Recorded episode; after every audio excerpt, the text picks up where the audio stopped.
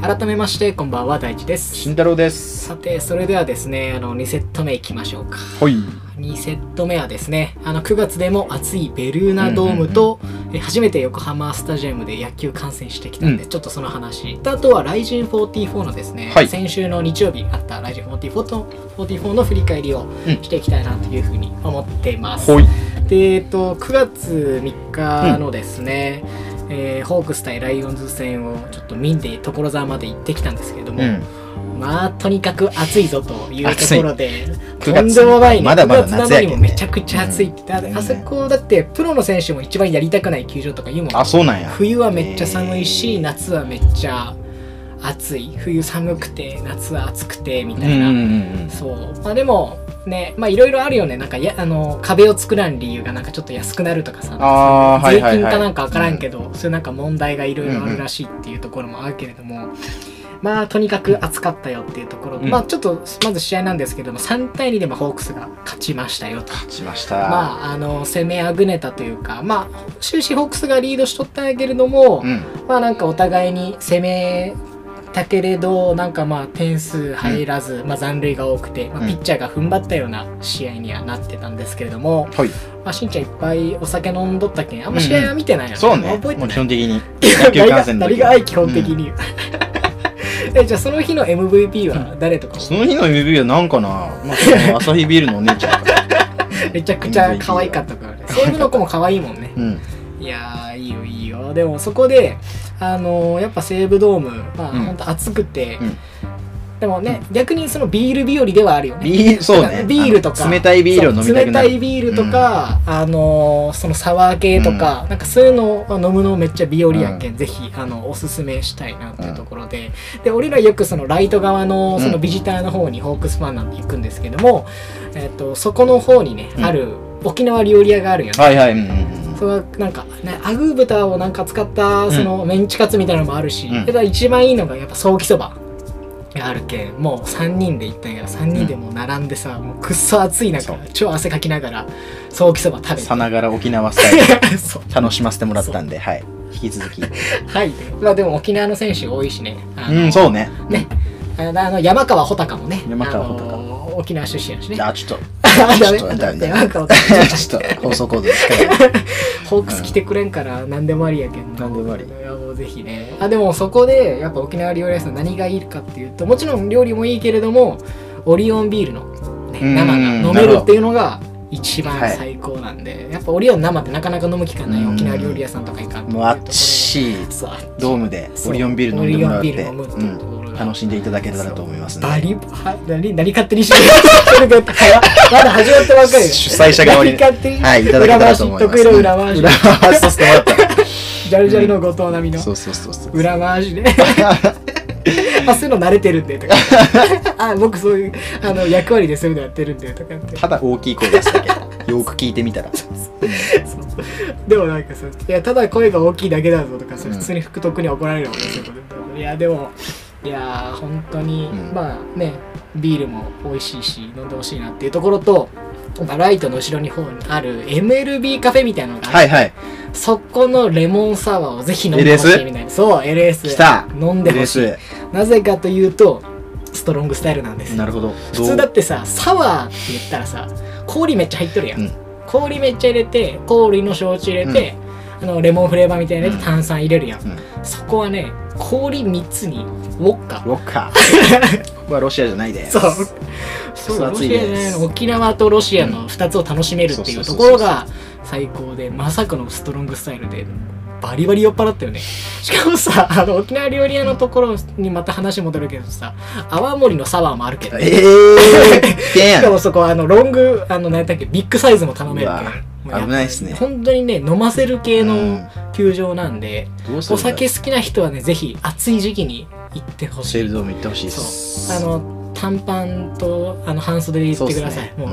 もう、ねあのロングパンツで死ぬんで、うんいわゆるそのトラウザーって言ったら死ぬんでトラウザーで行トったラウらザーズって言ったら死ぬんで、なぜるほどひ、あの、ね、す涼しい格好して行っていただきたい。で、ちょっとね、いいよ、いいけど、ちょっと残念なのが、あの、売り子さん、うんあの、現金しか使えないのが、現金主義ちょっと僕嫌なんで、了解ですあの、ペイペイとか使いたいタイプなんで、う何が了解です了解です下ろして行ってもらって でもやっぱしんちゃんの好きなあれやろ、あのお札の挟み方見れるもんねお札これねうーこれねそれでまたお酒が飲める 黒いやつねあれがプロいやつ それでまたお酒がね進むっていうところもあるんでいや本当にねまあねえー、とそういう子たちと、ね、コミュニケーション取りたい時はうんちゃんと現金をいっぱい持っていきましょうっていうところが、あのポイントですね。で次なんですけれどもちょっと9月22日ベイスターズとドラゴンズの試合をあの横浜スタジアムまで見に行ってきたんですけど周りはね行ったことあるけど試合見るの初めてでうん、うんもうねせっかく楽しみにして行ったのに、3回途中コーコールドっていううね、んうん最高の試合展開やった最高でした最高の試合展開だった、もうだって正直さ試合的にはさあんまりよもうもうファンでもないけんあれやけどさそんなに盛り上がってない感はあったけどうんさ、うんうんなんか早く終わってもよよかったななんか うんまあまあ俺らはねそうだよだからうねん俺らはいやーでもねあの中日側の方で見たんですけど、うん中日の絵めっちゃかっこよくて、うんでなんか周りの人もめっちゃなんかいい人やったよねなんか温かす感じがして、うんもうなんか中日いいなっていうところと、まあセ・リーグ3位 VS セ・リーグの3位 VS セ・リーグ6位の試合だったんで、うんもちろん好ゲームだったんですよ、うんものすごく。どこがやねん。 グーシブやねん。本当野球好きし か見られない。本当よ。うんで、それで、その試合、なんと、あの、リュークっていう、その、あの、リュウに空って書いて、リュークっていうなるほど。選手が、もうバリバリ粘るっていう、もうやる気ない感じのスイングで粘りまくって、最大の見せ場、それ。最初の見せ場そ最初で最後の見せ場、最後の見そせれ場はカット以上そう、カットだけで盛り上がるっていうのがセ・リーグ野球らしいんで。うなるほど。ぜひね、あの、そういうところも楽しんでいただきたいなっていうところ。何それみたいな。何それ試合みたいなところあるけれども。まあでも、そう全ね。然、あの、いやビールは美味しかったんビーで、ル美味しい。どこででもしかもハマスタ、どこでもどこでもビールは美味しいんでで、しかも私は。ハマスタのね、あの、やっぱいいところっていうのは、クラフトビールもあるんですね。あ、そうね。そう、普通さ、やっぱ朝日、キリン、札幌、恵比寿とか、まあ、あとはさ、あのあれあれや、あの、うん緑、うん。ハイネケンそう、ハイネケン、ジンなんですけど、あるけれども、それだけじゃなくて、クラフトビールもあるっていうところで、ほとんど値段が50円とか100円とかしか変わらんけんさ、うんうん外でクラフトビール飲んだらさやっぱ1000円近くするってことを考えれば、うんね、クラフトビール飲めば全然高くないよっていうところで全然。そうそうよねだっけであのー一緒に行ったそのりんたろう前も紹介したその悪魔ってやつが、あのーかっこいいよねあいつお金払った時、うんあもうその売り子の女の子に「あ僕お釣りいらないんで」とか言って、うんお釣り俺が払ったけどえ嘘うん しんちゃんからだから俺が払って、野崎が大丈夫です。 お次は俺あいつが払ったのかと思ったん次だ意け見どに、えなのにあ全然格好つけていいよみたいな わがまま顔で毎回しょった。えなんか何回か飲んどったのも 何全部回か飲んどったのも全部。 ちんちゃんが意味やから。うんだけど俺はもう1000円しか出せてない。何円か覚えてない。お釣りが返ってきてない。よかったねむしろ3回コールドで終わったらもそうしそうそう9そう回までみたいなもっとあれやったっけ破産しとったぐらいの、お得になりました。ありがとうござい ます。かっこいい顔健して康が味方した。願ったり通ってえるーそうそうそう。いやーいいねまあでもねあのーまあ売り子さんがねすごいいい子たちというかさ雰囲気良かったし、うん。あのペイペイ使えるんで元気最高でしたなくてぜひねでまあちょっと野球もあのクライマックスシリーズに向けてちょっと大詰めなんで引き続き、まあ、特にパ・リーグが今激アツなんで、ちょっと楽しみに見ていきたいなっていうところがありまほいすで、えー次がですね「雷神4444の話をちょっとしていきたいんですけれども、先週の日曜日に行われましてほい前回ちょっと話したんですよね、うんうんあの一人喋りした時に、えーまあ相当面白い試合ばっかりだぞっていうところで、ちょっと偉そうに勝敗予想いつも通りさせていただいたんですなるほど。であの結果としてはもうめちゃくちゃ当たりの興行でもううんいい試合だらけでしたっていうところがあって、いいじこれもうペーパービュー買ってよかったなってういうところがん。あったんですけどでその前回のねあのラジオの時に第18回やったんやけどそこで、えー4カード、まあ、ちょっと注目のカード上げさせていただいて、うんその中で、まあ、勝敗予想と試合展望ちょっと話をしたんですけれどもあの1つ目が真島和正 VS 横山武史うんで2つ目が、えースパーク・カーライル VS 堀江義則うん。で3つ目が、えー牛久潤太郎 VS、えー萩原恭平うん。で4つ目がメインカードであったクレベル小池 VS 金原正則ってところではい。この4試合のちょっと勝敗予想をあの偉そうにもさせていただいて、まうあ、んちょっと軽省略でいかせていただければと思うんですけど、あのまず1試合目の真島和正 VS 横山武史に関しては予想はね横山の一本勝ち、うん。これはもう寝技し寝技しうん。寝技が上手な選手同士の戦いだったんで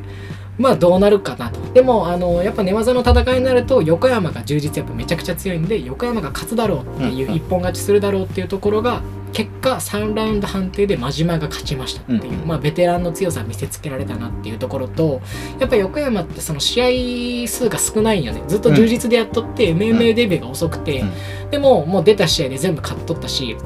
まあ、その幻想というかやっぱこいつめちゃくちゃ強いだろうなうんみたいなのがあったけんそれが幻想がちょっと崩れた感があった、まあ、期待値が高すぎたっていうのはあるけど、あのーまあ、ただまあまあ若いしまだ始めたばっかりやし伸びしろあるねっていうところがあの感想としてありましたで2つ目の試合がスパーカーライル VS 堀井義則なんですけれども、うん予想としてはですねあのカーライルが一本勝ちをちょっと予想してたんですよはいまあ、なぜかというとその堀江義則が今まで1個下のフェザー級っていう階級でやってたんですけど、ライト級って1個階級を上げて、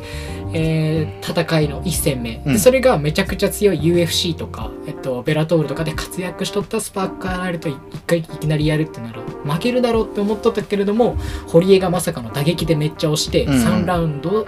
判定で堀江が勝ちましたっていうところでいやーこの試合を激アツでもめちゃくちゃ面白かったね。なるほ どで、あのあれなんですよ、その、堀江義則、しんちゃうんん大好物だと思うんですけど、はい多分同類なんでわかると思うんですけど、あの、ホモビデオ出ました。 堀江義則ホモビデオ出てましなた。るほどなんか呼ばれて、うん飲み寄ったらちょっとこっちおいで、みたいなおじさんに言われて、うんなんかちょっとお金渡されて、うんホモビデオ撮る。全部見と とるやん全部見とるやんっていうなかな かないよ出とるより見るまでするやつらしいよ、もう本当に。うんあの裸のガンを持つなんかさあるやんなんかみんな朝倉未来とかやったらさ、路上の伝説とかさ、キャッチコピーねあのーそううとんか、佐々木うるかっていうその寝技が得意な選手やったらもともとそのアメリカから逆輸入みたいな感じやったっけ、なんか摩天楼の寝技天狗とかうーん堀内教授とかやったらその史上最強のメイドインジャパンみたいな感じの肩書きがあるんやけれども、えー堀江義則だけうん裸のガンを持つ男が めちゃくちゃいじられるっていう、差別化しとるやん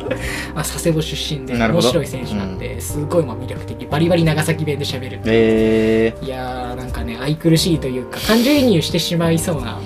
したくなるような選手でー、堀江さぜんひがねめ、うん、ちょっとホモビデオあさってみようかなっていうところ がちゃくちゃ好きやんあって裸の顔性い癖露出しとるややんろうじゃないし、うんだからいやでもまあねで最後が、はいクレベル小池 VS 金原正則これがもうあのメインの試合だったんですけれども、予想はもうやっぱクレベル小池全盛期でもバリバリ強いんで、うんあのまあ、一本勝ち、まあ、予想してたんですよだって金原さんも40歳でベテうラんンで、うんうんまあすげえと思ってたんですけれども結果3ラウンド、まさかの金原さんが終始圧倒して判定勝ちするっていう、もう全くクレベル何もさせずに金原さん勝つっていう試合展開であの予想としてはまあ外れたんですよ正直言うとただただですよあのもしかしたらこの展開であるならば金原さん勝つかもしれないって言ってた展開通りになったんで、うんまあ結果予想当たってるって言っても結果はね過言ではないっていうところでなるほど保険が当たったっはていういな何が保険がバリせこいよ痛いとこ掴んでもらっていいバリセコイ何がバリセコイ何でもありやそれは 言ったもん勝ちやる勝つと思ったけどもしかしたら負けるんじゃないかなそうそそうのそうそう負けるんじゃないかなが当たったそうよそうそうそう何でもありやそうそうそう大正解ってところ何で